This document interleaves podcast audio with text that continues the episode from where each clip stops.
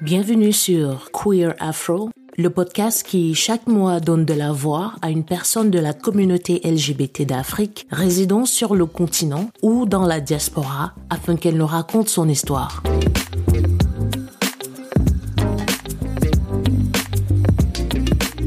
Bienvenue à cette toute nouvelle édition de Queer Afro le podcast. Avec nous, une nouvelle invitée. Et aujourd'hui, pour cet épisode, je suis en compagnie de Elsie. Salut Elsie. Salut Gaëlle. Bonsoir à tous. Et je crois qu'il est temps de dire peut-être bonsoir à notre invité également. Salut. Bonsoir. Bonsoir, cher invité. Quel prénom aimerais-tu utiliser tout au long de ce podcast? Je vais prendre le raccourci de mon prénom originel qui est Samy. Comment souhaiterais-tu être identifié? Je ne suis pas de celle qui insulte l'intelligence euh, du Tout-Puissant, je suis elle. Dans le sigle LGBTQI+,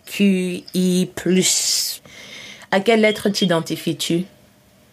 D'abord le L majuscule et euh, peut-être un plus avec du piment. Ok. Alors, est-ce que tu peux nous parler un peu plus de toi? D'où est-ce que tu viens? Ce que tu fais dans la vie? Où est-ce que tu vis? Samy a 34 ans bientôt. Je viens du Cameroun où je réside actuellement. Je suis consultante en sciences politiques et euh, enseignante. Qu'est-ce que l'homosexualité pour toi, Samy? Pour moi, c'est le fait euh, d'être euh, attiré charnellement, sexuellement et même émotionnellement par une personne du même sexe que soi-même.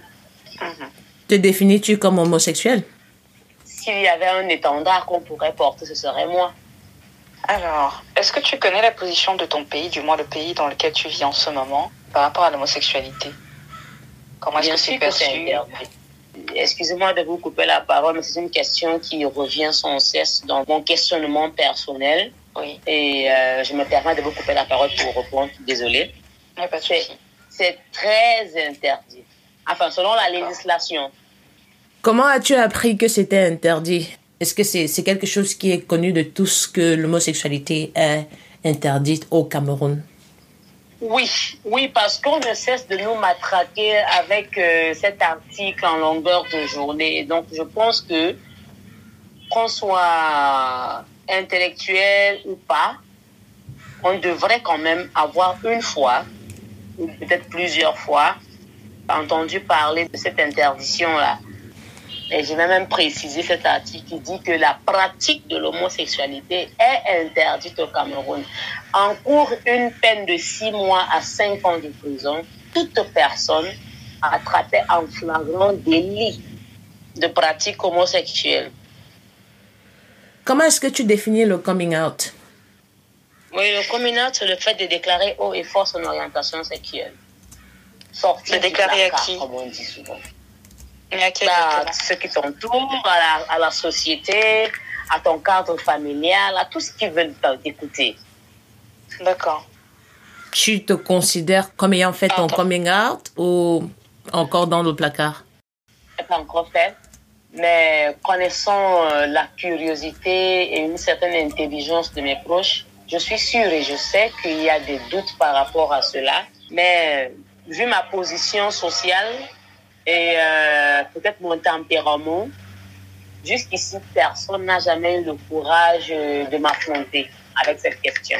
Est-ce que ça t'embêterait quand on te pose la question? Est-ce que si il te, il te demandait ouvertement un de tes proches, voilà, est-ce que tu es gay? Est-ce que ça, est-ce que tu le dirais, ouais, euh, voilà, ouvertement, ou est-ce que tu, euh, tu dirais que ça ne les regarde pas? Ça dépend de qui va me poser cette question. Parce que je suis issue d'une famille euh, très, très, très conservatrice et qui représente euh, une certaine autorité traditionnelle. Donc, euh, voilà, si ce sont mes frères et ben, je les dis, je vais leur dire, écoutez. Et puis après. Je vais pas dire oui, je vais pas dire non, je vais dire après. Et après quoi? Mhm. Est-ce que tu te sens confortable dans l'idée de partager la région du Cameroun dans laquelle tu viens? De l'ouest du Cameroun, euh, du grand royaume Bamoun. D'accord. Et peut-être c'est une façon de sortir du placard comme ça. là. Mais si on me tape dans ma famille, vous dites d'abord, vous tirez les bouches. Je voulais savoir en fait comment tu arrives là où tu vis à entretenir des relations? Comment est-ce que tu rencontres ces personnes? Je dis d'abord euh, Dieu merci parce que je suis née à une époque où il y a eu un certain un essor technologique. Il y a des rencontres physiques du Ticota. Il y a les réseaux sociaux et il y a ensuite euh, les sites de rencontres. Voilà. Au Cameroun, il y a des sites de rencontres Je pense que les sites de rencontres sont universels pour la plupart. Hein. D'accord. Non, non, mais c'est une bonne, euh, c'est une bonne information. Au Cameroun, c'est interdit, on est d'accord. Et tu n'es pas, si je, à moins que j'ai mhm. mal compris, tu n'es pas encore hors du placard. Donc, comment est-ce que se mhm. font ces rencontres? Euh, Parce que j'imagine que si c'est interdit, il y a des gens ne vont pas sur les réseaux sociaux brandir une pancarte disant voilà, je suis tel et je suis. Tout va dans le commentaire. Vous savez, il y a des commentaires euh, tendancieux. Et si tu es un temps soit peu intelligent, tu arrives à comprendre ce qu'une personne veut dire à travers certains mots. Par exemple, il y a des gens qui passent le temps à prôner la tolérance par rapport à ci ou par rapport à ça. Alors, mhm. il y a une certaine façon d'énoncer ces idées dans un commentaire. Mhm. Ce qui fait que ça attire directement l'attention de celui qui réfléchit un peu et là, euh, ça commence par hey, bonjour, bonjour, j'ai apprécié ton commentaire, voilà, voilà. Ah oui, mais voilà, voilà, voilà. Bon, c'est vrai que voilà, voilà, voilà. Et puis basta, bon, ça va, ça continue. Et puis demain, ça devient un café. Et puis bon, après, ça sort comme ça Donc sort. Tu, hein. apprends à, tu apprends à lire entre les lignes. Oui, bien sûr, il le faut. Il le faut dans un pays où c'est légalement interdit. D'accord. Est-ce que ça t'est déjà arrivé de te tromper de, de lecture? Quelqu'un va prôner la tolérance, vous allez aller prendre un café, mais peut-être cette personne n'est juste qu'une une alliée. Est-ce que ça t'est déjà arrivé? déjà, quand tu acceptes mon café et je te dis tout de go ce que je suis, mais tu vas boire le café avec moi pour quelle raison? Mm. Mais après, après que tu es, tu es seulement un sympathisant du mouvement? Non, non. Après, je vais dire, c'est pas aussi plat. Vous voyez? C'est pas oui, bonjour, bonjour, ben écoute, euh, voilà, voilà, et puis le soir, voilà un café, et puis le matin, non, non. Ça prend du temps. Pendant ce temps, tu essayes d'amener les mots à les poser où il faut. Mhm. Certaines réponses te donnent hypothétiquement son orientation, ce qui te guide. Alors, quant à m'être déjà trompée, non. Pas parce que je suis très intelligente, mais parce que je suis chanceuse. Dans quel sens? Dans le sens où je suis très, très, très prudente. Parce que j'ai peur. Et dans cette peur-là, je ne m'avance pas généralement. La plupart de mes commentaires, c'est surtout à but euh, comique. Dans des sujets même très, très sensibles, j'arrive à faire rire des gens.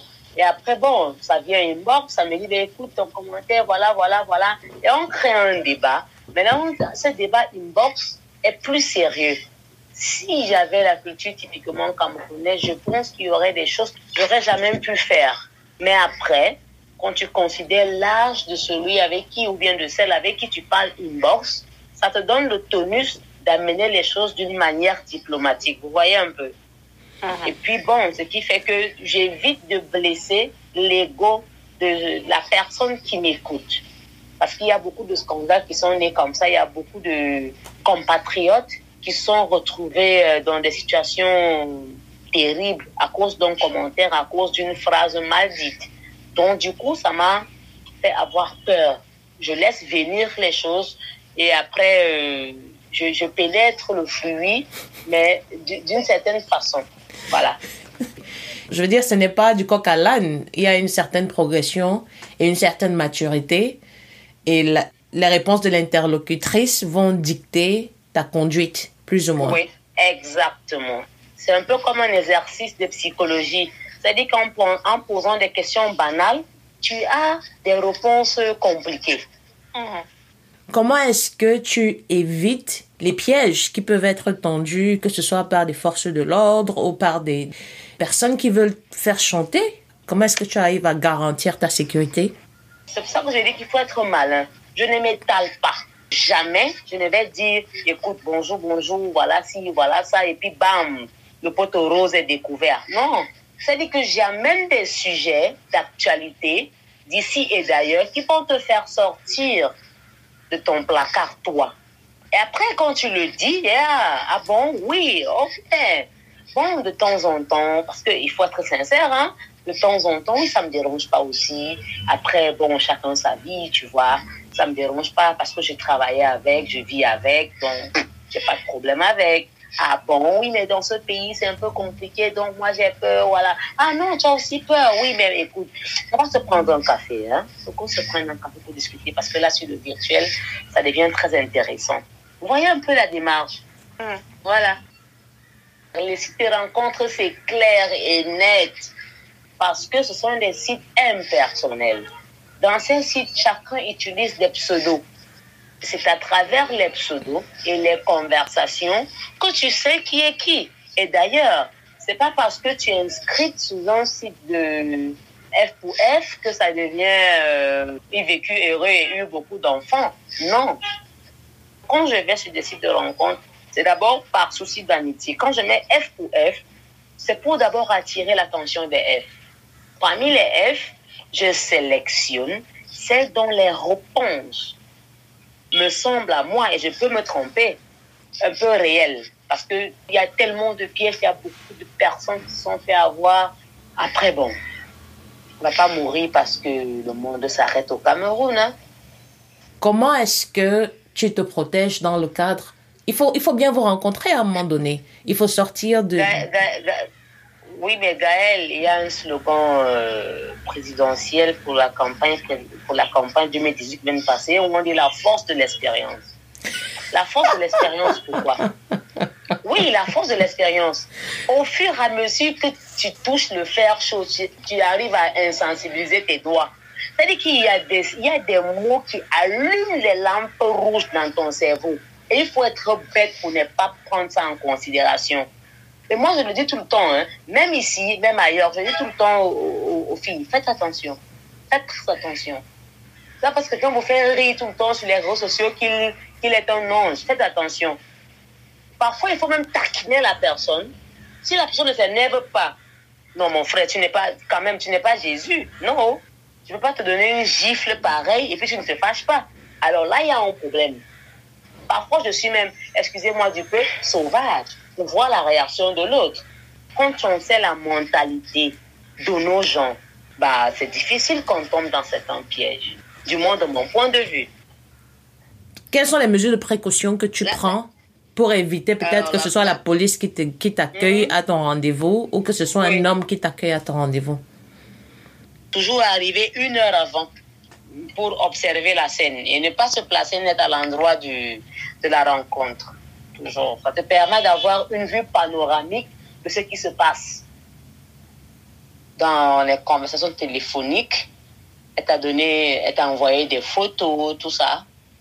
Donc, tu sais à quoi elle ressemble. D'ailleurs, pour être plus bandite, hein, ça je vais vous le dire. Souvent, je n'envoie pas mes photos, hein, je n'ai jamais envoyé mes photos sur le virtuel. Jamais. Par contre, elles m'envoient leurs photos. Peut-être parce qu'elles se sentent à l'aise, je ne sais pas.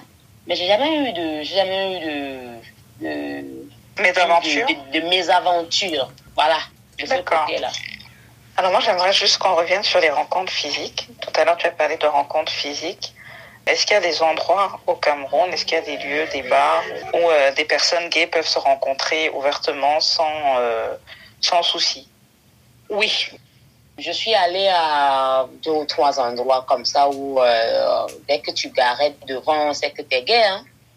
Mais ça m'a laissé un arrière-goût parce que c'est c'est un peu renfou tout là-bas. Maintenant, les rencontres physiques, le sourire et les yeux ne montent pas. Mhm. C'est-à-dire que c'est une appréciation, un compliment. Ah, madame, sentait très bon. Mhm. Madame, vous avez une jolie coiffure. Quand elle se retourne, elle sourit. Le sourire ne ment pas. Quand le sourire est franc, il est sincère, il veut dire autre chose, ça ne ment pas. Ça, c'est quand tu es sorti Oui, de ces oui, lieux de rencontre oui. et que tu veux et que tu rencontres des personnes que tu ne connais ni d'Ève ni d'Adam et qui ne sont pas dans ces lieux-là, Ni d'Ève ni d'Adam. qui ne sont Ça pas dans ces lieux-là. plusieurs fois. Ok. Le regard et le sourire. Et la façon d'accepter le compliment, vous savez, nous sommes dans un monde de méfiance, surtout dans ce pays, le Cameroun. Tout le monde se méfie de tout le monde. Mhm. Alors, quand tu apprécies une femme, je suis une femme, elle se retourne, c'est plus les soucis. Ah, ma chère, tu as tapé caillou. Donc, et vu que tu n'es pas hors du placard, comment est-ce que tu arrives à cacher ça à tes proches? D'ailleurs, est-ce que tu vis avec tes proches hein? Euh, de deux, est-ce que quand tu as des quand tu as des personnes que tu veux ramener à la maison, par exemple, comment est-ce que tu les présentes à tes proches? Et si vous devez avoir des moments intimes, comment ça se passe? Quelle est la couverture que tu as auprès de ta famille? Ma meilleure amie. Ou bien, ah ben voilà une amie de longue date que j'ai retrouvée. J'ai la chance de ce côté d'avoir une famille nucléaire très ouverte. D'ailleurs que euh, je ne partage pas la maison avec des gens, j'aime ma maison. C'est chez nous, mais j'aime ma maison à moi. Mhm. Donc quand je ramène quelqu'un, je peux dire aux gens, mais excusez-nous, hein, je dois travailler, puisque je travaille souvent à la maison. Mhm. Donc quand je ramène quelqu'un, je dis, écoutez, excusez-moi, je vais travailler, alors vous sortez. Est-ce qu'il t'est déjà arrivé d'être passé à un poil d'être démasqué? Je ne suis pas passée à un point, j'ai carrément été démasquée. Et par qui? Pas mon frère. D'accord. J'ai eu la chance que ce soit mon frère confident. Ça, j'ai eu cette chance-là. J'ai j'ai eu la présence d'esprit de lui dire la vérité. J'avais un appareil photo numérique et il rentre dans ma chambre, il prend l'appareil photo, il, il, il allait faire des photos avec ses amis, je sais pas quoi. Il rentre dans les photos, il trouve des photos euh, peu catholiques, des bisous qui dépassaient un peu les normes sociétales imposées par euh, notre tradition. Il n'est plus sorti, il m'attend dans ma chambre. Moi, je ne sais pas où j'étais allée. Quand je reviens, il est assis. Il me dit, euh, Samy? Je dis oui. Je suis ton ami? Non, je dis ouais, t'es mon meilleur ami. C'est ton frère? Je dis oui, tu es mon frère. Mais pourquoi on ne, pourquoi on ne se dit pas tout? Je dis, hey, on se dit pas tout comment? Moi, je te dis tout. Hein? Il dit non. Moi, je te dis tout. Mais toi, tu me dis pas tout. Je dis quoi? Il me dit, Samy, même si tu fais quoi, même si tu fais quoi, tu vas pas cesser d'être ma soeur. On est d'accord? J'ai dit, ouais, je sais. Il me dit, j'ai vu des photos dans ton appareil qui prouvent que tu me caches des choses de ta vie. Et ça, ça m'a fait mal. Ma réaction a été les larmes. J'ai d'abord pleuré. Parce que j'ai eu toujours à penser à le lui dire. Mais je ne savais pas comment introduire le sujet. Et je lui ai dit, écoute mon frère. Il dit, oui, il y a des choses qui ne se disent pas facilement. Et je n'ai pas voulu saper l'image que tu as de moi. Non. Je sais que tu me prends un exemple partout où tu te trouves. Or, je sais aussi euh, le regard que vous, en général, dans ma famille, vous posez sur la chose homosexuelle. On a eu des débats comme ça tout le temps. Que ça vienne de moi, ça aurait été comment? Il me dit, écoute, si c'est ça qui fait ton bonheur et ton plaisir, fais. Fais ce que tu as à faire. Je vais garder tes arrières. Même si tu trouves une femme que tu vas épouser, je vais l'épouser pour toi. Oh. C'est juste qu'aujourd'hui, oui, c'est juste qu'aujourd'hui la plus belle déclaration d'amour que j'ai pu recevoir de quelqu'un. Ce jour, on a pleuré comme des bébés, on s'est serrés l'un contre l'autre et on a dormi ensemble jusqu'au matin comme ça. Depuis ce jour, effectivement, il a commencé à jouer au chien de garde. Hein. À partir de ce jour, j'ai commencé à l'amener dans mes, dans mes 400 coups. Hein. D'accord. C'est pas que je suis très maligne, non, c'est que j'ai la chance. J'ai la chance d'être toujours tombée au bon moment sur des bonnes choses. À quelques exceptions près, quelques exceptions parce que les filles dérangent. Est-ce que je dois comprendre qu'il y a eu quelques mésaventures? Terrible. Tu peux nous, en- nous raconter quelques-unes ou pas? J'ai fait un accident presque mortel parce que j'avais rompu avec euh, ma fiancée de l'époque. Hein. Mhm. J'étais au volant, elle était assise à côté de moi. On venait de rompre et je devais l'accompagner à l'aéroport. Et sur une côte, une petite côte comme ça, là, elle a attrapé le volant euh, subitement. Elle a braqué vers la gauche et à la gauche, il y avait un ravin. Oula. C'est l'une des pires choses qui me soit arrivée. Euh, dans Donc ma- vous êtes retrouvés dans le ravin avec la on ne voiture. s'est pas retrouvé dans le ravin, chance, mais Oui. j'ai pu attraper le volant avec force. Alors quand j'attrape le volant avec force, je ne sais pas par quelle alchimie mon pied en même temps, mon pied droit appuie l'accélérateur. Donc j'avance devant, hors devant, Mhm. et un camion qui portait le bois. Mhm. Et derrière, c'était une côte. Donc quand j'appuie, on va, on cogne derrière le camion qui porte les- le bois de chauffe.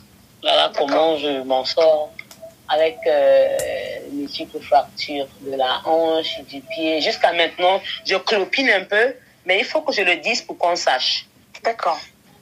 Je veux savoir euh, si tu as toujours su que tu l'étais et à quel moment est-ce que tu as pu pointer du doigt ou nommer ton orientation sexuelle? Dès mes 8 ans, aussi loin que va ma mémoire, j'imaginais les amis de mes soeurs, toutes nues, j'imaginais leur forme. Et je vous assure, les amis de ma maman, par exemple, ça c'est, c'est l'épisode le plus flagrant qui me revient en mémoire. Euh, Il y a un moment avec une amie là qui avait des formes très très généreuses. Chaque fois qu'elle venait à la maison, je l'imaginais nue. Et là, j'avais 8 ans. Mhm. Je me dis, mais la femme, si elle est habillée comment?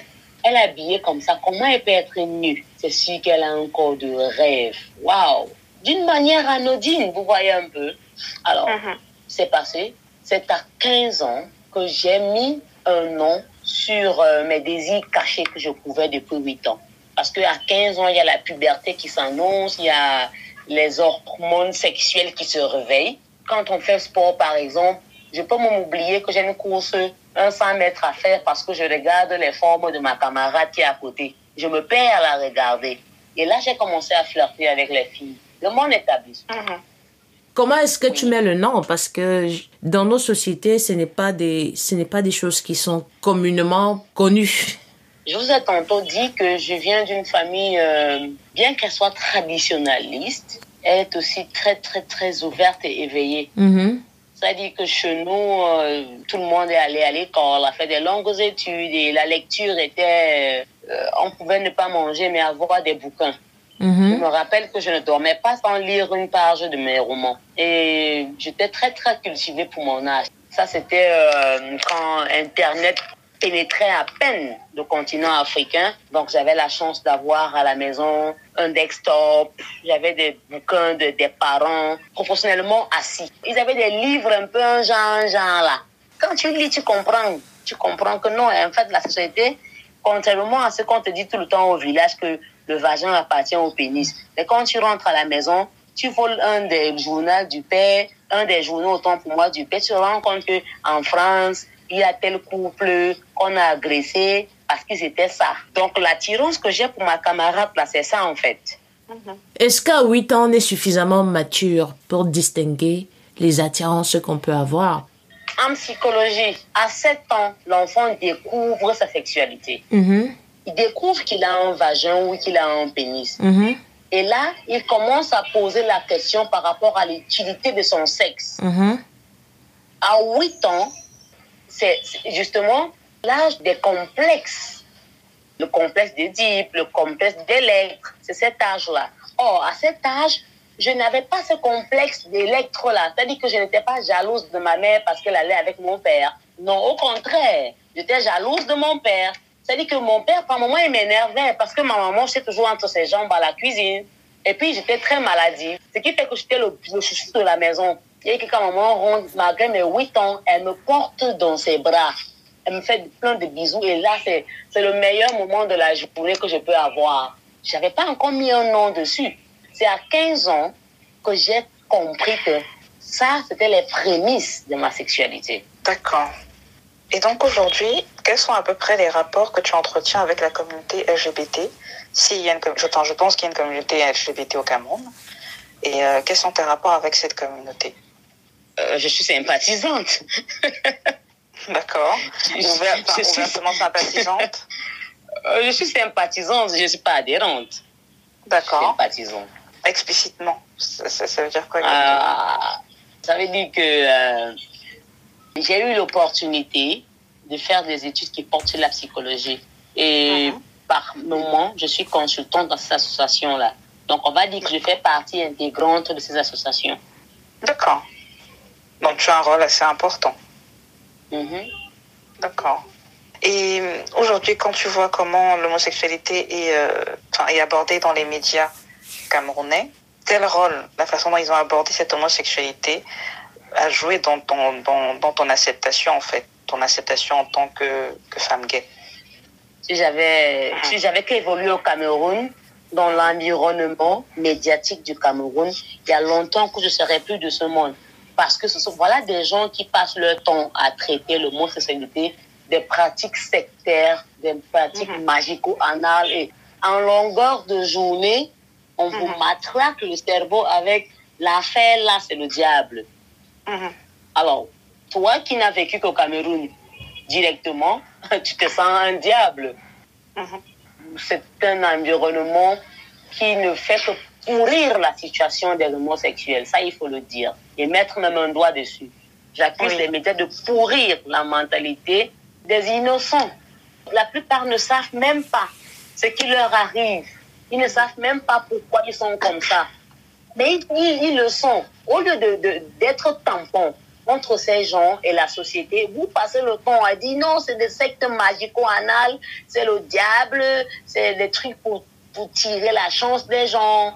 Tu n'écoutes que la presse, mais c'est des gens qui pourraient même brûler sur un bûcher comme Jeanne d'Arc.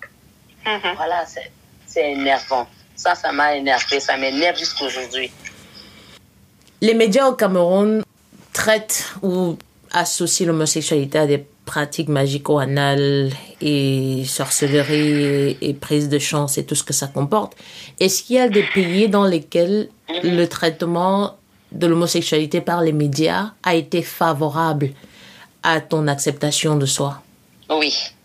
Il y a des pays comme ça, comme euh, la Belgique, où j'ai passé euh, presque une dizaine d'années. Vers la fin de mon adolescence, je suis allée en Belgique. C'est où j'ai eu mes premières relations sexuelles. Quelle était la particularité de ce Ensuite, traitement dans ces médias-là Du traitement Tu vis dans un pays où euh, c'est banalisé, où c'est des gens normaux, où c'est ouvert, c'est libre, c'est free. Et les médias, c'est normal, ce n'est même pas un sujet de discussion. C'est ce qui est anormal, c'est qu'on les agresse. Et c'est totalement l'inverse du Cameroun, en fait. totalement. C'est-à-dire que, eh Dieu. Est-ce que tu ne penses pas que ce traitement est favorisé par le comportement de certains dans la communauté? Vous savez, la presse doit être le miroir de nos comportements, l'observatoire de nos attitudes. Mm -hmm. C'est ce qu'on nous a toujours appris à l'école. La presse, elle est là pour jouer le rôle tampon dans une civilisation. Mm -hmm. La presse n'accuse pas. La presse ne justifie pas. Or, c'est ça au Cameroun. La presse accuse, la presse accule, la presse, la, la presse diabolise. Ce qui fait en sorte que aucune personne, aucun journaliste n'a la présence d'esprit d'explorer le côté psychologique des gays. Personne d'entre eux. Ce qui est le contraire en Europe et dans d'autres pays africains, comme la Côte d'Ivoire et le Sénégal, quand il y a un débat sur l'homosexualité, il y a quand même des journalistes qui prennent sur eux de dire, mais non, non, ce sont des humains. Essayons de comprendre ce qui les anime. Mais ici, hey, non, c'est un sorcier. Lui-même, là, on doit le tuer en prison. Comment faire à ce que le débat passe de, de diabolisation à ce sont des personnes comme nous? C'est les hommes de médias, c'est les hommes de pouvoir. Si on avait autour de nous des journalistes qui prennent sur eux de déclarer haut et fort, écoutez, je suis ce que je suis aujourd'hui, c'est vrai. Je suis un homme de bon goût, c'est vrai. Je suis gay.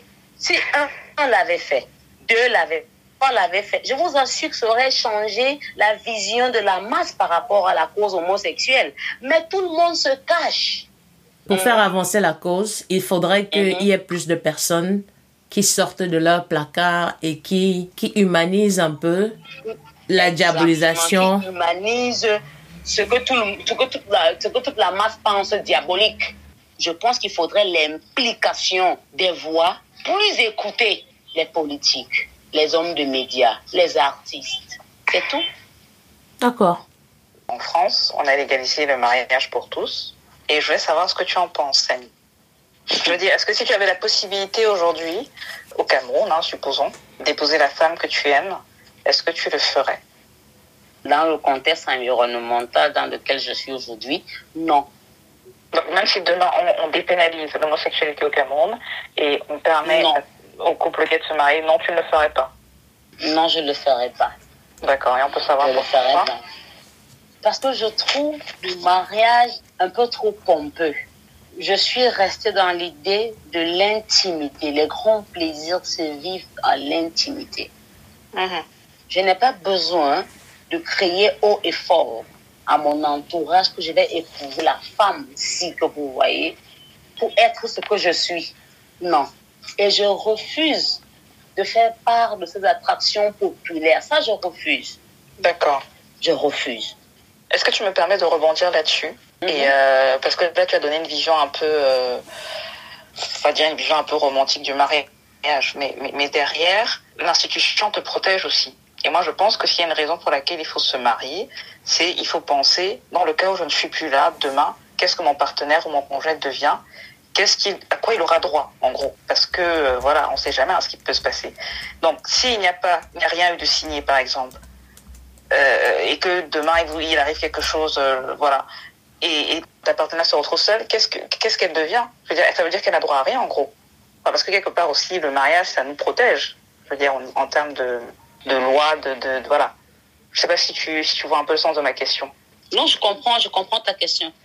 Voilà, donc euh, qu'est-ce qui se passe? Je, je, dis ça parce que ça m'a fait penser à un film que j'ai regardé et euh, il y avait une femme qui était policière et euh, elle sortait avec une autre femme et elle était atteinte d'un cancer, elle devait mourir et tout et elle se demandait mais si je meurs, est-ce que ma pension, ma pension revient à qui?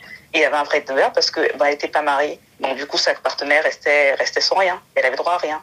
Donc ça c'est, je sais pas si tu vois, c'est un peu problématique, on est d'accord là. Alors, c'est problématique pour ceux qui ne veulent pas s'informer, ma chérie. Le législateur ou bien les législateurs de nos pays ont pensé à tout. En France, d'ailleurs, vous avez eu le Pax qui accordait les droits après. Mais pas les mêmes, pas exactement les mêmes, mais bon. Je, non, pas, mm. pas exactement les mêmes, mais c'est déjà, mm. c'est déjà une solution. C'est déjà une alternative. Vous avez les contrats notariés. D'ailleurs, même, en Afrique, dans le contexte où je suis, rien ne garantit que la veuve que tu vas laisser profitera de tes biens. On a des familles phagocyteuses. On a des familles, c'est le qui est dans le ventre. Ils ont le mboma, la sorcellerie. Et ça, je te parle de couple hétéro, hein. Combien de fois les couples gays? Non, mais immédiatement, c'est toi qui as tué ton conjoint. Et là, on va te tuer. Alors, alors que le législateur avait pensé à tout ça avant, il y a des legs notariés, il y a tout. Il y a toute une batterie de droits et de lois qui accompagnent deux personnes qui veulent réellement se confier autre chose que l'amour. Les biens. Moi, j'ai vécu longtemps avec une femme, huit ans. On a bâti une entreprise. Uh -huh. On n'était pas mariés. Mais tout s'est fait sur la base légale. C'est-à-dire que le jour où j'achète la photocopieuse pour l'entreprise, on note, le notaire signe en cas de dissolution des actions. Moi, j'ai droit à ci, elle a droit à ça. Franchement, dites-moi ce qui est au-dessus de la loi. Je ne pense pas que le mariage, parce que j'aurais épousé X ou Y, que elle, elle, elle, elle, est, elle est directement droit à mes propriétés une fois après ma mort. Non. Oui, on, on, on cas... a des exemples sous la main. Johnny Hallyday, oui, mais ça, c'est dans un cas où il n'y a rien eu euh, de signé. Moi, je te parle d'un cas où euh, euh, quelque chose arrive soudainement et que vous n'avez pas eu le temps de passer chez le notaire et que, voilà, il y a quand même une loi qui nous protège. Je veux dire, euh, ça, c'est un peu valable partout. Il y a des après, oui, là, tu, il y a des... Oui, ah oui, bah oui. Bon, pré... Qui dit prénuptiaux dit qu'alors... Il y a dit, veut dire qu'il y a alors mariage par la suite? Non non, je veux dire, je, je, je, voulais, je, je venais expliquer ma réponse. Il y a des contrats prénuptiaux. Hein? Les contrats prénuptiaux, c'est quoi? C'est la même démarche que les actes notariés. C'est la même chose. Moi, aujourd'hui, par exemple, je n'ai pas encore d'enfants, utérin. J'ai beaucoup d'enfants, mais je n'en ai pas encore propre à moi. Le jour où je meurs, chacun de mes neveux, c'est ce qui lui appartient. Et ça, c'est pas que des mots ce ne sont pas que des mots. Il y a un huissier, il y a un notaire qui a dans ses coffres ce que je donne à tel ou à tel ou à tel. Il ne faut pas, s'endormir sur ses lauriers et attendre que on institue le mariage et être sûr qu'après la mort, on a, on a, eu des, on a des cas où le mari, ou bien, excusez, le, le conjoint est filou où il t'épouse, après il donne ses biens à, à, ses neveux, à ses chats et à ses chiens. Toi, la veuve, tu restes là, tu n'as rien. Donc pour toi, le mariage, ne, ne, ne... Enfin, ce n'est pas euh, indispensable et ça nous protège en rien. Ça nous et protège euh, en rien quand on, quand on connaît ses droits. Donc en gros, il faut tout le temps, enfin dès qu'il y a un nouveau truc, il faut aller chez le notaire signer des, des documents pour se protéger quelque Bien part. Sûr.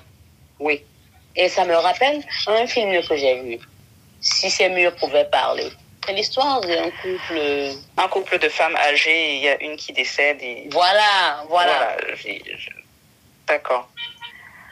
elle, elle, elle, a même eu le temps, le notaire a eu le temps de venir dire que les biens de la, de, de, de la défunte appartiennent au neveu. Un neveu impoli. Pourquoi de son vivant, elle n'a pas écrit une lettre pour dire que au cas où, parce que la mort ne prévient pas. Quand tu aimes quelqu'un, au premier jour, tu sais que tu l'aimes, tu sais qu'elle sera euh, ta compagne à vie, tu fais des papiers, tu légalises tout. Voilà. Mais dans le cas des pensions alimentaires, bon là je parle toujours des pensions parce que c'est un peu différent parce que tu peux pas dire à un notaire moi si je meurs ma pension revient à qui je veux parce que la loi dit que la pension revient au conjoint. Donc toi tu ne pourras pas l'inventer le conjoint. Si vous n'êtes pas marié, cette personne ne pourra jamais toucher ta pension. Donc Mais la personne, la personne faisait quoi de son vivant pour ne pas travailler aussi?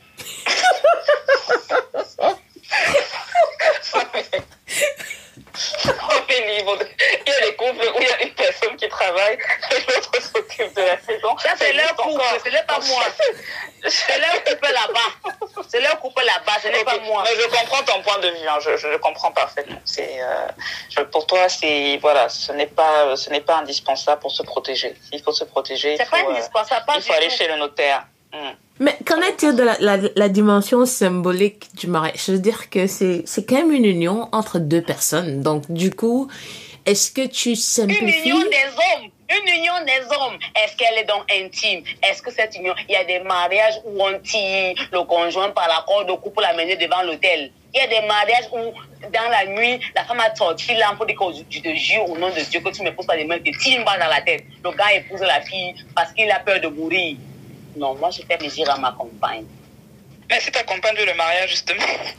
Mais c'est Marie, non, je viens, je viens au mariage. Alors, donc, alors, il faut, il faut peut-être qu'on comprenne. Est-ce que c'est. J'ai l'impression que tu es plus contre le mariage en lui-même, l'institution du mariage, que le mariage pour tous. Ce n'est même pas seulement le mariage pour tous qui m'énerve. L'institution du mariage même m'énerve. Les amours les plus succulents sont des amours cachés. C'est c'est la mentalité qu'on a quand on est encore dans les 20, la vingtaine. Mais je veux dire, à 40 ans, tu aspires quand même à te poser ou pas? Bah oui, me poser, c'est pas, c'est, c'est, c'est- c'est pas me marier. Me poser, c'est trouver une femme qui, qui accompagnera mes vieux jours. Le mariage, c'est une option. C'est une option qui, qui peut être soustraite à mes équations. Et elle est déjà soustraite. D'accord. Ma pension, ma pension, ma pension, ma pension de défunt, quand moi je travaillais, tu faisais quoi? Supposons la personne avec laquelle tu vis, pour des raisons quelconques, elle n'est pas en mesure de subvenir à ses besoins. Donc, tu veux dire qu'à ton décès, bah, tu vas lui dire, écoute, c'était bien, hein? J'étais bien, on était bien tant qu'on était vivant, et puis voilà, chacun se le, cherche. le boulot, le, le boulot, le boulot n'est pas que physique. Hein. Elle peut travailler avec son cerveau de la maison. Je l'ai fait pendant des années, Gaëlle. Je te rappelle que je sors d'une longue infirmité où j'étais même incapable d'a- d'aligner deux mots qui se ressemblaient. J'ai travaillé tout ce temps sans bénéficier d'une quelconque euh, pension, euh, pension d'un- d'une conjointe, et- etc. Donc, pour toi, il faudrait que chacun des époux, enfin, que chacun soit indépendant, c'est ça? Je veux dire, le monde devrait cultiver les, une indépendance matérielle et financière.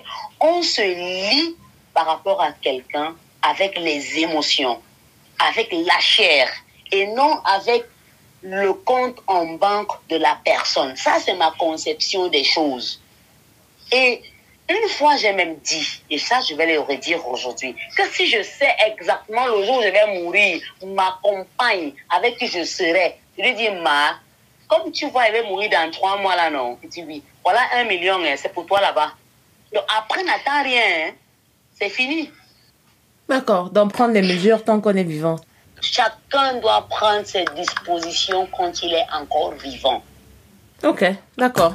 Parce Cool. que la mort ne sonne pas. La mort ne frappe pas à une porte pour dire, me voici, je suis en train de venir. Encore que, il y a des astérisques dans le contrat de mariage qui peut dé- dé- dégager la femme de toute charge du, du défunt. Si j'ai signé bien séparé avec ma femme, elle bénéficie de quoi? De rien. Même pas ma pension. Je vous dis de rien. Ma pension revient à mes parents s'ils sont encore en vie. Et bon, là, on partait du, Ah, du- on partait du principe qu'évidemment, c'était pas des biens séparés. C'était c'est pour ça. Ah bah chacun. C'était dans le cas, c'était des, des communautés des biens communs. Mais bon, Communauté c'est vrai biens. ce que tu dis. Oui, c'est c'est vrai ce que tu dis. Si c'est bien séparé, effectivement, on n'a droit à rien. Moi, je, je- voilà, je vous parle de moi. Et je vous dis Oui, que non, mais c'est bien. Au moins, c'est propre à toi. Oui. Voilà, ma compagne, ma fille, si elle vend le charbon, je vends le bois. Anyways, euh, passons dessus parce qu'on on va pas s'éterniser. Il y a encore pas mal de choses à, à, revoir. Tu as vécu au Cameroun, tu as vécu au Sénégal, tu as vécu en Belgique, mais j'aimerais revenir sur euh, deux pays particulièrement. Euh, ce que l'artiste musicienne Lady Ponce appelle frères jumeaux, le Cameroun et la Côte d'Ivoire. S'il fallait comparer la perception de l'homosexualité dans ces deux pays, qu'est-ce que tu dirais? Quand je parle de la Côte d'Ivoire en tant qu'homosexuel, aujourd'hui, j'ai toujours les larmes aux yeux. C'est un pays qui a déjà affranchi cette question. Elle a libéralisé ça dans les mœurs. Oui, nous sommes deux pays qui avons le même dynamisme économique, la même, pratiquement le même dynamisme de population. Mais la Côte d'Ivoire a un plus sur nous par rapport à l'acceptation de la chose homosexuelle parce que il y a un grand taux de pénétration étrangère en Côte d'Ivoire. La Côte d'Ivoire, parmi les pays francophones, c'est le premier pays qui a le plus d'étrangers sur son sol. Ce qui fait que la mosaïque de population là crée un dynamisme d'acceptation de la chose.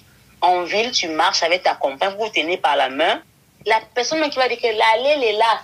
C'est pas une façon de vous, de se moquer de vous, hein. Non, elle, est seulement en train de dire à ses copines du Congo ça que voilà deux qui passent. Ça va. Au Cameroun, eh Dieu, moi, essayer ça ici, je ne peux pas. J'ai une longue vie à vivre. Hein. D'accord. Il ne reste que la dépénalisation de la chose en Côte d'Ivoire dans, le, dans la Constitution. C'est la seule chose qui reste.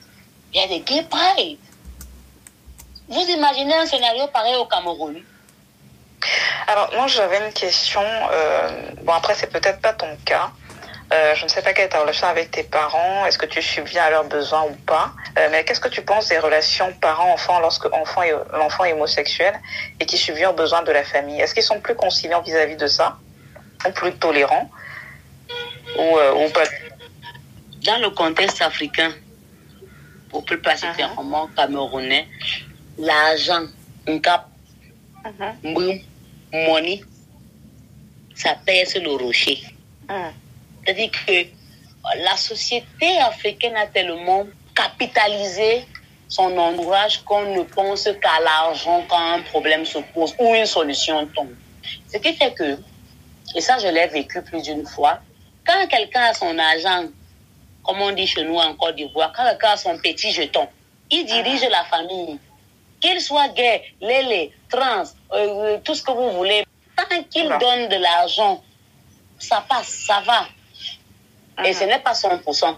Il y a des familles qui sont intransigeantes. Pierre précieuse, diamant, sa fille, c'est ton petit dada, ils s'en foutent. Hein. Tu es lélé, tu es lélé, tu as le démon, tu as le démon. Tu sors de leur vie. Mais elles sont peu ces familles-là. La majeure partie, uh -huh. c'est que, bon, ma, comme tu es lélé là même, non? Ah, est-ce qu'on va alors changer ton cœur? N'est-ce pas, tu as choisi ta chose c'est le banc caché. Ne nous salis pas le nom de famille au quartier tu fais ce que tu fais. Tant que tu fais bouillir la popote, ça va. L'une des choses qui revient le plus souvent quand on parle d'orientation sexuelle, en tout cas de mon point de vue, il y a beaucoup de santé mentale qui rentre en jeu. Parce qu'il y a tout ce, toutes ces dynamiques-là qu'il faut gérer, la famille, les amis, les proches. Ce n'est pas du tout facile à naviguer. Donc, est-ce que ça t'arrive de penser à ta santé mentale? Si oui, comment est-ce que tu navigues cet aspect de ta vie?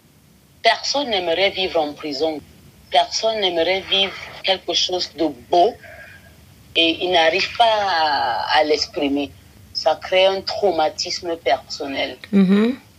Dans mon cas, il m'est arrivé de craquer. Il y, a, il y, a, des jours où je me lève et je me dis, eh, qu'est-ce que je suis en train de faire de ma vie? Si j'avais pu changer d'orientation sexuelle, je l'aurais fait. Mais je ne peux pas le faire. Donc, du coup, comment, comment tu gères ça? Est-ce que tu vas consulter un, un psy? Est-ce qu'il y a quelqu'un que tu vois tout le temps? Est-ce que c'est à des amis que tu parles? Comment tu gères ta santé mentale? Je suis une mosaïque de culture. Dans le contexte africain, je n'ai pas besoin de psy parce que dans les associations, il y a des cellules d'écoute qui sont justement là pour canaliser ce trop plein d'émotions ou cette défaillance émotive des gens aux orientations sexuelles diverses. Par contre, en Europe, j'en ai eu pour pouvoir me décharger et accepter le fait de vivre encore et peut-être toujours dans ma prison. Il m'a fallu trop de travail, trop d'efforts pour pouvoir définitivement accepter que je suis en prison. Je vais aimer, je vais même adorer. J'aurais aimé célébrer les femmes que j'ai aimées, mais c'est impossible parce que mon contexte familial et traditionnel me l'interdit.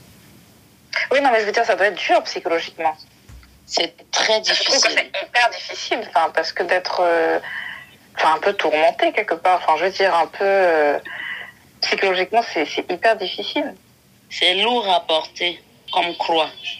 C'est très difficile de ne pas pouvoir réinviter sa copine à un brunch familial, de ne pas pouvoir crier haut et fort que j'aime cette femme, avoir des, des, des, petites querelles avec ta petite et de raconter, ah, comme les hétéros le font. Bah écoute, hier, ma petite m'a fait ci, elle m'a fait ça. C'est difficile. Alors c'est pour ça que les homos se regroupent de plus en plus en Afrique pour pouvoir échanger. Donc du coup, Parce que la parole libère. Ta gestion de, la, de ta santé mentale, c'est à travers les associations et les cellules d'écoute et les groupes pour lesquels, enfin, que tu disais en, en début d'émission. Surtout mes amis. Ok. Le meilleur support que je peux avoir, c'est d'échanger avec mon ami. Quand ça va pas, quand ça va vraiment pas, on s'appelle, on discute et puis immédiatement, bon, ça va, ça va. La vie reprend son cours. Est-ce que tu dirais que c'est la meilleure manière de, de naviguer la, sa santé mentale quand on est euh, une personne homosexuelle? Oui, ça m'a sauvé la vie. Il faut ouais. toujours avoir quelqu'un qui va même écouter notre silence, qui saura même décrypter notre attitude silencieuse. Il faut toujours avoir cette personne à côté de soi. Ok. Et une personne volontaire qui ne te juge pas et qui, à la limite des choses, peut même arriver à te châtier quand il le faut. Ok. J'avais une question pour Samy. Est-ce oui. que tu es, est-ce qu'aujourd'hui tu es en couple? Et si oui, est-ce que tu, euh, tu souhaiterais euh, avoir des enfants avec cette personne, en gros fonder une famille Je suis pas en couple et ça me bousille un peu la vie. Mais si j'étais en couple, oui, j'aimerais avoir des enfants avec cette personne. Ça te bousille la vie dans quel sens? Dans le sens où euh, je dépends émotionnellement de ma compagne. Ça, je le sais. Mm. J'ai accepté ça. Ça dit que quand je suis en couple, c'est peut-être une impression, mais c'est vrai chez moi, tout va. Ça va, tout passe, même le boulot, tout. J'ai l'impression de, de, de, de, de, voguer sur un nuage. Par contre, quand je suis seule, comme en ce moment, mm. c'est comme si le monde s'arrête. Vous voyez Parce que mm. ma compagne, justement, elle doit être ma meilleure amie. Mm -hmm. Elle doit être ma soeur. Elle doit être même à la limite mon ennemie. C'est-à-dire que celle qui décoche les flèches contre moi sans avoir peur de me blesser quand il le faut. Mm -hmm. Alors, trouver cette personne n'est pas aisé. Mais si j'en trouve, oui, je, je ferai des enfants avec elle. Est-ce que tu feras appel à un ami ou est-ce que tu passeras par une banque de sperme? Quelle que soit ta réponse, si tu pouvais nous dire pourquoi ce choix, ce serait bien. J'aurais pu dire, pour contenter peut-être les appréhensions sociales de ma personne, je passerai par une fille, voilà, père inconnu. Mais je connais la valeur de la présence d'un père dans la vie d'un enfant. Je connais la force de l'équilibre que donne un père dans la vie d'un enfant. Et si c'est possible, dans l'extrême mesure, je choisirai un homme qui sera là pour son enfant. Parce que on a beau être ce qu'on est, le monde ou la nature a ses lois. Il ne faut pas piétiner ces lois-là. Un enfant a besoin d'équilibre parental. Et l'équilibre parental passe par la présence ou l'autorité d'un homme dans sa vie. Et donc, du coup, comment tu l'intégrerais à, la vie de l'enfant si vous êtes à, deux avec ta compagne et, que cet enfant a un père? Est-ce qu'il aura une présence physique? Est-ce qu'il va avoir le droit de voir cet enfant, de le voir grandir? Est-ce que, enfin, quelle sera sa place exacte? Il aura un droit de consultation, c'est tout. Aux, aux gens qui me sont proches et qui m'aiment et que j'aime, je ne fais pas de secret avec eux.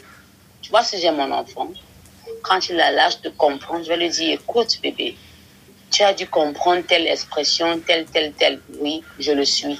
Je suis homosexuel. La tata que tu vois, c'est ma compagne. Voilà, ton père, oui, c'est ton père, mais nous ne sommes pas en couple. Mais tu veux qu'il soit présent dans la vie de l'enfant, tu veux qu'il euh, participe à, à- à l'éducation de l'enfant, si, si je comprends bien. Ne serait-ce que la présence morale. Il peut ne pas être là physiquement, mais que l'enfant sache que quelque part, j'ai un père. Est-ce que ça veut dire que deux femmes ne peuvent pas élever un enfant? Deux femmes élèvent un enfant. Mhm. Mais il y a cet aspect psychologique de manque que l'enfant ressent. Vous voyez, à l'école primaire, quand les enfants sont en train de rigoler, il y a un enfant qui est toujours là en train de dire, la chaussure, c'est mon papa qui me l'a offert. Toi qui n'as pas de papa, tu te sens frustré. Tu arrives à la maison, tu agresses ta pauvre mère. Maman, où est mon papa? Je ne veux pas que cela arrive à mon enfant. Je refuse que mon enfant vive des frustrations dues à un certain manque d'autorité parentale. Je ne dis pas que deux femmes ne peuvent pas élever un enfant. D'ailleurs, j'ai un enfant actuellement avec moi qui se sent très bien quand mes amis viennent à la maison. Mais cet enfant a un certain manque. Parce que quand il commence à appeler tout le monde, tout, toute la gente masculine, papa, je ne juge pas la capacité des autres.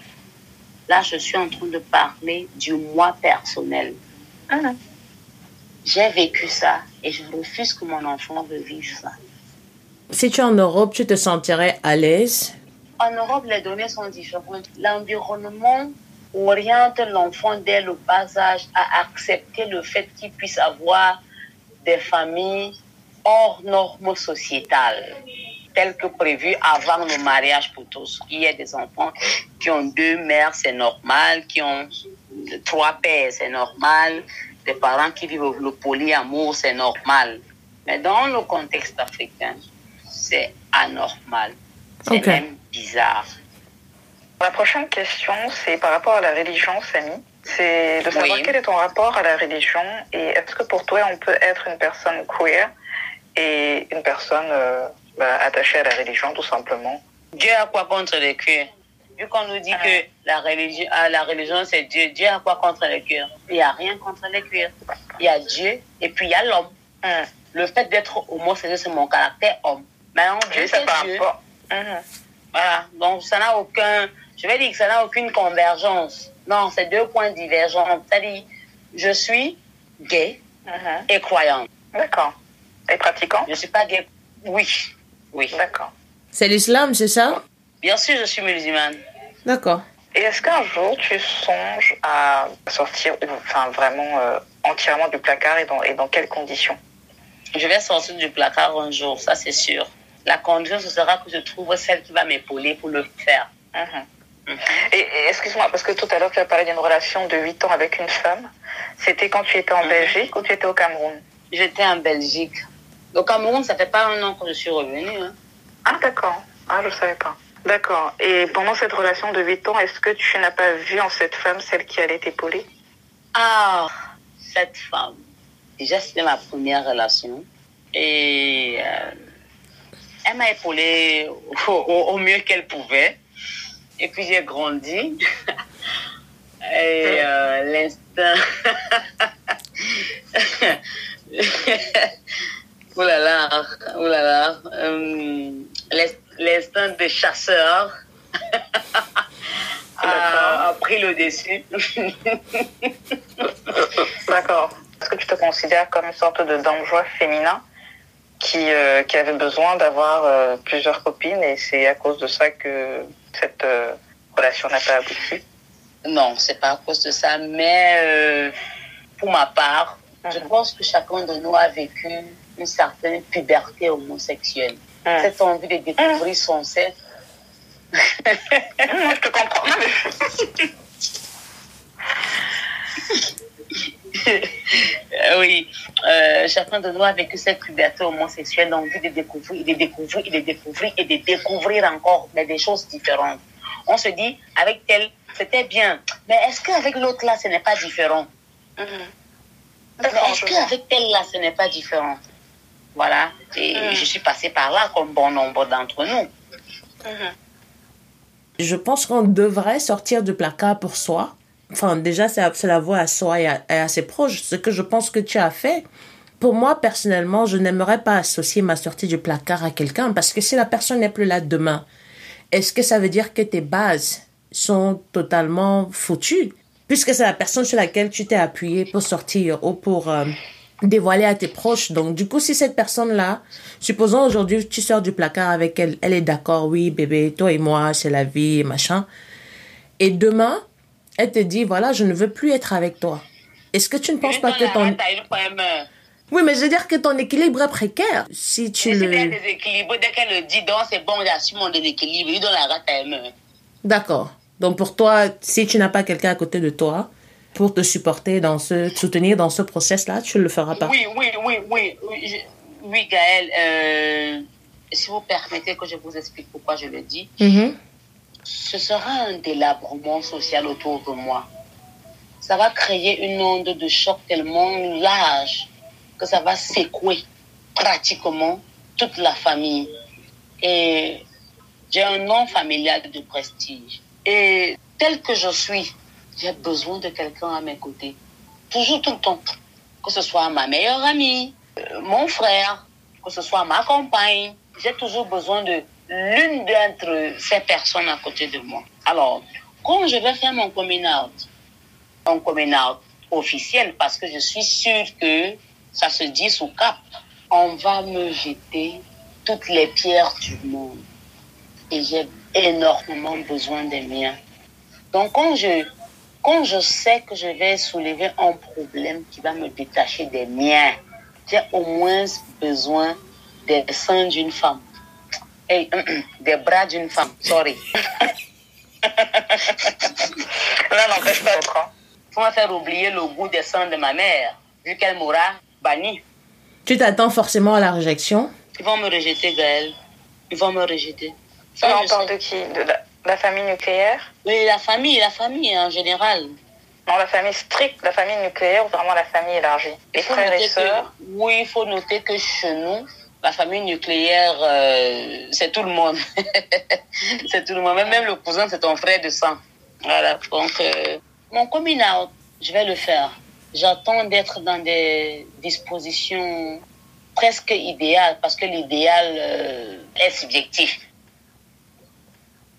Où et comment tu te vois dans 10 ans? Ah, Dans 10 ans, waouh J'ai passé des moments tellement difficiles dans ma vie que j'ai éliminé pratiquement le logiciel long mhm. projet de ma tête. Donc 10 ans, c'est trop long pour moi. Je ne me vois pas dans 10 ans.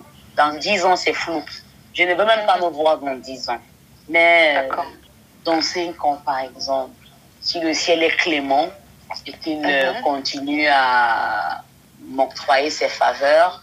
Je me vois avec une belle femme, un sourire angélique, que je vais, que je vais charrier en longueur de journée. Je vais parfois s'énerver, mais après la confiance, je suis comme ça, je suis taquine. Élevons nos enfants à deux, travaillant aussi à deux parce que j'aime le travail conjoint. J'aime un certain partage d'expérience du côté professionnel.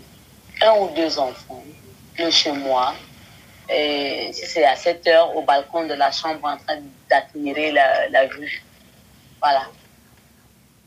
Quel est ton souhait pour la communauté LGBT de ton pays, Samy? Responsabilité, éducation et information. Wow.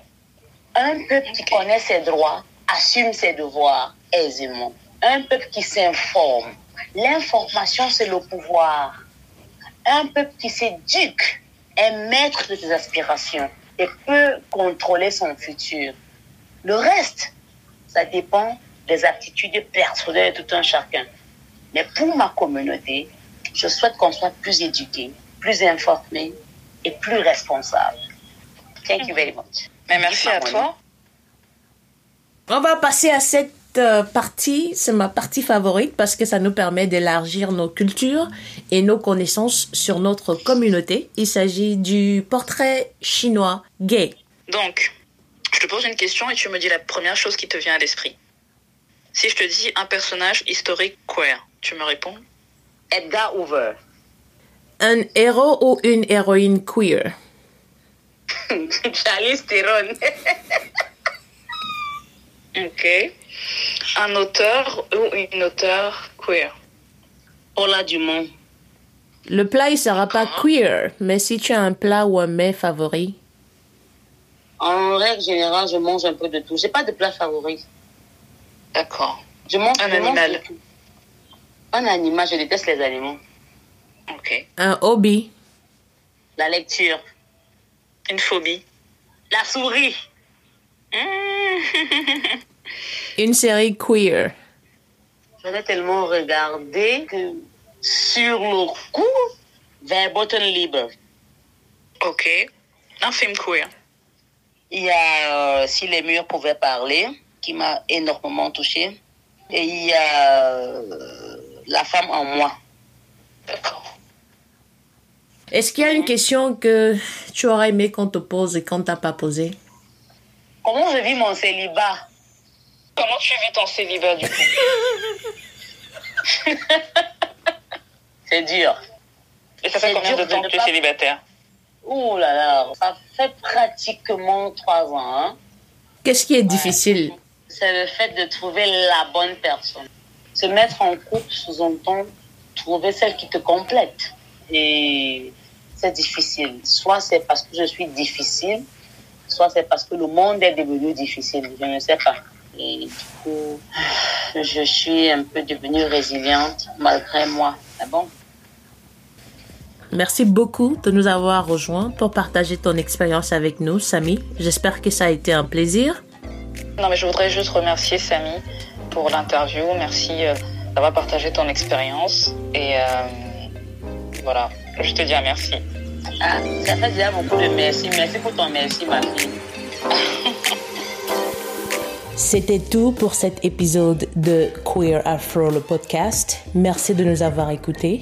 Le podcast est disponible sur toutes les plateformes de téléchargement de podcasts et n'hésitez pas à nous envoyer votre feedback ou vos questions via notre compte Twitter at queerafro ou à l'adresse email podcast at queerafro.com. D'ici là, sortez couverts et à bientôt. À la prochaine. Bye.